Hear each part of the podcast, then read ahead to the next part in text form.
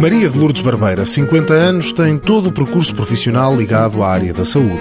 Tive formação a nível de análises clínicas, de auxiliar às clínicas, portanto, fazia um pouco de tudo. Trabalhei muito em, em medicina dentária, exames de cardiologia, pronto, um bocadinho de tudo, porque tive toda essa formação mas não tenho curso superior. Esteve desempregada dois anos e meio. Nesse percurso estive a estudar e estive a tirar algumas formações. Há cerca de dez meses foi contratada pela AMITEI, a Associação de Solidariedade Social de Marrazes, através da medida de apoio do IFP Estímulo 2013. É óbvio que ajuda a empresa, mas sem dúvida dá-nos a oportunidade de, de entrar e, como digo, depois nós aqui é que temos que lutar pelo nosso posto de trabalho, não é? Depois depende tudo de nós. A medida Estímulo 2013 consiste na atribuição de um apoio à entidade empregadora no valor de metade do salário do trabalhador contratado.